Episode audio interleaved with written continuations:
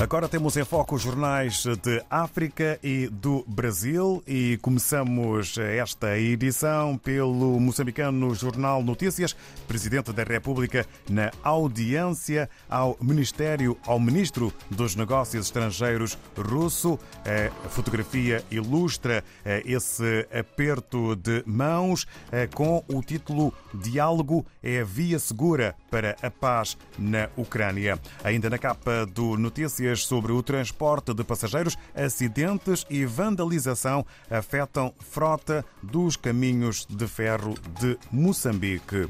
Vamos até Cabo Verde, segundo a Infopress, na Ilha do Maio, pescadores dizem-se desacreditados nas promessas dos governantes sobre casa de abrigo de Portucais.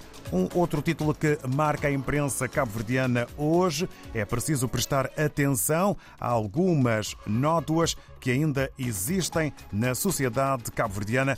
São palavras do Presidente da República.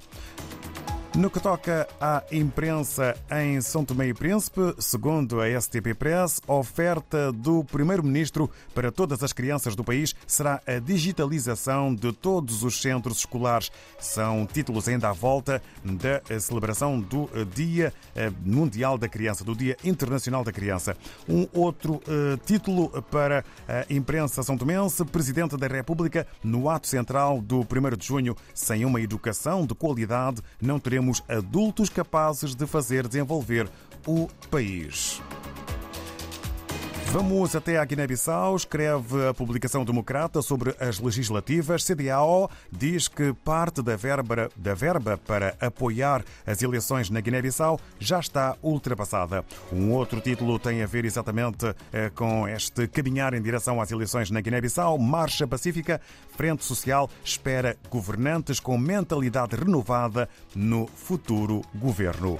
Entretanto, avançamos eh, saindo eh, do continente africano em direção ao Brasil. Vamos espreitar a capa do Globo, que apresenta como títulos Após aprovar MP da Esplanada, veja quatro frentes de insatisfação que desafiam a articulação do governo. E um outro título para o Globo no Brasil de hoje: a estratégia do PL se Bolsonaro ficar inelegível. São temas que marcam a imprensa brasileira. Antes de regressarmos à África, nas manhãs de sexta-feira, como é habitual, estamos ligados ao novo jornal. Estamos em Angola e vamos já conversar com Armindo Laureano, que está já pronto para partilhar connosco a manchete e não só. Assuntos que podemos ler na capa do novo jornal. Sem mais demoras nem delongas, Armindo Laureano, hora viva, muito bom dia. Bom dia, bom dia, David, bom dia aos ouvintes da RDP África. Cá estamos para mais um apontamento nesta edição 788 do novo jornal, de 2 de junho, já, sexto mês do ano, 2 de junho de 2023. Esperando que tudo esteja ok desse lado, vamos então começar uh, pela manchete. Uh, vamos aqui ao título que acaba por ser um destaque fotográfico que coloca o assunto ambiente na conversa. Vamos saber mais para começar. É, é uma, é uma é, entrevista com Fernanda René. Fernanda René é uma jovem que nasceu em Benguela e é curioso, é, uma, é com uma história de vida muito ligada ao ambiente, porque cresceu no Lubito, bem ali perto dos Flamingos, teve essa paixão e tornou-se ambientalista. E então criou a Associação Otiva, uma associação de defesa dos mangais. É uma coisa que começou muito pequena em Benguela, começou a ganhar uma posição nacional mexeu com o poder político e até com o corpo diplomático, embaixadores de vários países ocidentais, Estados Unidos, Inglaterra, França uh, uh, e Bélgica, envolveram-se no projeto e ela tornou os mangais uma causa nacional. E o próprio presidente da, da República, João Lourenço, também tornou-se uma das pessoas envolvidas, o antigo vice-presidente da República, e ela conseguiu sensibilizar a, a, a sociedade angolana em torno da preservação e da importância dos mangais. Isto fez com que ela também se tornasse conselheira do próprio Presidente da República. uma figura, uma.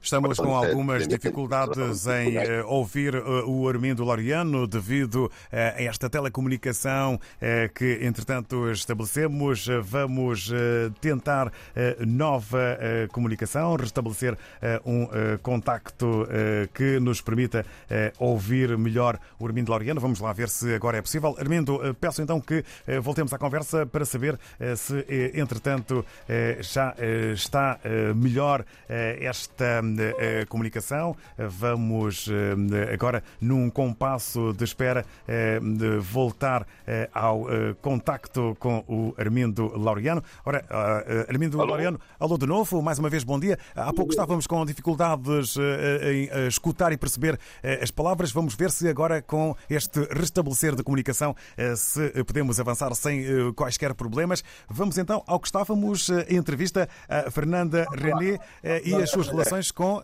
o presidente de Angola. De Angola, pois, e a considera do presidente e o trabalho que tem feito em torno dos mangais fez com que se tornasse então uma voz autorizada e levasse a, a, a questão dos mangais para, para ser também um dos temas atuais e mobilizou a sociedade. É um grande trabalho e aquilo que ela acaba por contar nesta, nesta, nesta entrevista e o grande destaque que nós temos com ela nesta edição. Agora eh, podemos avançar para letras garrafais que eh, dão conta do seguinte título: Estabelecimentos encerrados pelo GPL perdem mais de 2 milhões de kwanzas por dia. O que é que se está a passar com estes proprietários? É uma medida que o governo da província de Luanda tomou há duas semanas que, com os armazéns na zona do São Paulo. Eh, estes armazéns estavam muito associados à venda ambulante e a necessidade de organizar a venda ambulante, ter uma venda uh, uh, reordenada, como eles chamam, naquela zona. Aqueles, esses armazéns foram fechados e as jungueiras, as vendedoras ambulantes, proibidas de vender naquela zona. O que criou melhorias em termos de trânsito e, e, e também mesmo do saneamento básico e da mobilidade naquela, naquela área. Mas esses empresários alegam que, por causa deste encerramento, estão até muitos prejuízos, que vão em torno de 2 milhões de quase por dia, por causa daquilo que deixaram de vender. Mas isto foi no ano, foi no encontro que ele, o governo da província teve com ele, com eles. É só dizer também, David, que eh, mais de 50% desses comerciantes são estrangeiros, nomeadamente asiáticos e não só, e que tinham uh, licença para venda a retalho e vendiam ao grosso. Uh, mas esses armazéns da fonte que nós temos no governo da província de Luanda já não voltarão a abrir, porque aquela zona uh, será feito um outro trabalho as senhoras vão para os mercados e aqueles armazéns acabarão por, por ser encerrados e vão ter feito tudo isso. Então é esta matéria que nós trouxemos aqui, neste acompanhamento todo em torno da questão do, do, do, do São Paulo e da estratégia da organização da venda, colocar as pessoas a vender nos mercados e ter uma venda ambulante organizada. Entretanto, eh, no decorrer da nossa conversa, é assunto que eh, marca a atualidade, que toca basicamente em todo o país. Em 2025, o litro de gasolina passa a custar 669 eh, kwanzas e gasóleo 616. Tem-se conversado e sabido, enfim, de muitos avanços e movimentações à volta da questão dos combustíveis em Angola. Ah, com isso, apesar de ser um país produtor, nós temos dificuldades na refinação. E é um trabalho que, neste momento, só temos uma refinaria e é um trabalho para fazer mais refinarias. Mas, voltando à vaca fria, explicando isso, o que acontece é que, durante muitos anos, ao longo de tantos anos, o Estado sempre subvencionou o preço do combustível. As pessoas nunca pagaram o valor Uh, o valor sempre para o combustível. O Estado sempre subvencionou. Uh, isto era no outro tempo. O Estado agora entendeu, por causa das questões económicas, retirar estes subsídios. E o que o vai fazer é retirar de forma gradual. Hoje mesmo, à meia-noite de hoje, dessa sexta-feira, dia 2 de junho, o preço da gasolina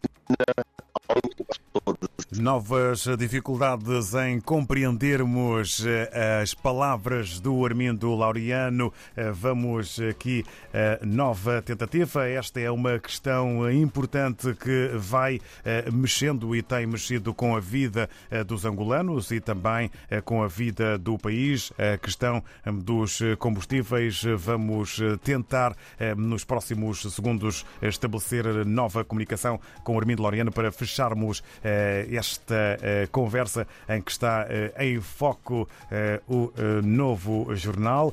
Vamos ver se é possível, num compasso de espera, voltarmos a ouvir e vamos então voltar Alô? a esse contacto de novo. Armindo Laureano, hoje não está fácil, mas vamos então, agora com o melhor som, percebendo melhor as palavras, a este tema que está à volta dos combustíveis em Angola. Em Angola. E hoje mesmo dizia eu que a partir da meia-noite de hoje o preço da gasolina aumentou de 160 quase a litro para 300. E mesmo assim o Estado diz que ainda continua a subvenção porque o valor real são 587 quase a litro. Quer dizer, há uma estratégia do governo de retirar gradualmente uh, esta subvenção. E quando o governo vai retirando da subvenção, provoca logo um aumento uh, disto. O que nós apresentamos ali é que, com o plano que eles têm e com a situação que têm, isto vai fazer com que até 2025, que é o período que eles pretendem terminar tudo, a retirada gradual, ele depois vai atingir um outro valor. As pessoas vão pagar um valor real por aquilo que consomem. E este dinheiro da subvenção uh, que eles falam em, em, que vão poupar uh, vários milhões, uh, vários milhares de, de, de, de kwanzas e que vão usar para reativar a economia, porque chega uma altura que começa a ser insustentável e o Estado tem que começar a retirar a subvenção combustível. Isto, claro, e eles minimizaram dizendo que os taxistas, os mototaxistas, os agricultores e as pessoas ligadas à pesca continuam a pagar o valor da gasolina aos 160 quase o litro. Há um cartão que foi criado, que entra em vigor hoje, e que essas pessoas terão para então não serem afetadas e não criar um aumento do, do, do, do da, da, corrida do táxi, o aumento dos produtos agrícolas e, e, e, de pesca. Então, é uma, é, uma, é uma estratégia estruturada, como dizem, é, para não criar muito impacto a nível da economia, porque o quase está a depreciar cada vez mais, há muitas dificuldades económicas em termos de emprego e um e uma medida dessa de combustível de certa forma, também de certa forma agudizar a coisa, mas também isto porque não devemos esquecer que aqui também uma pressão do próprio FMI que diz que o Estado tem de começar a retirar essa subvenção aos combustíveis. Essa situação não pode ser ad eterno, apesar da questão social que afeta as pessoas, mas é um caminho que tem de fazer. David. Muito obrigado, Armindo Laureano, eh, por nos eh, pôres a par daquilo que podemos ler na mais recente edição do Novo Jornal. Votos de um abraço e eh, boa jornada para toda a equipa da redação. Um candando até à próxima semana. Olha, David, até a próxima semana estou a dizer também que segunda e e terça-feira o Primeiro-Ministro de Portugal, António Costa, faz uma visita oficial ao nosso país, que é aguardada também com grande expectativa. A última vez que ele teve cá foi em setembro de 2018 e, e aqui também é, é, tem sido a notícia nos mídias aqui é, angolanos, esta visita do Primeiro-Ministro de Portugal aqui em Angola, uma visita oficial de dois dias e dos vários acordos estratégicos que serão aqui também uh, assinados e, acima de tudo, a questão da mobilidade, o reforço da cooperação bilateral uh, económica e não só, também, um ponto de situação. Estamos eh, exatamente em contagem decrescente, exatamente para essa visita, e eh, na próxima eh, segunda-feira vamos ter também emissão especial entre Portugal e Angola através da RDP África, exatamente no início, e sobre essa visita que há pouco o Armindo Laureano nos falou. Continuação de uma boa sexta-feira.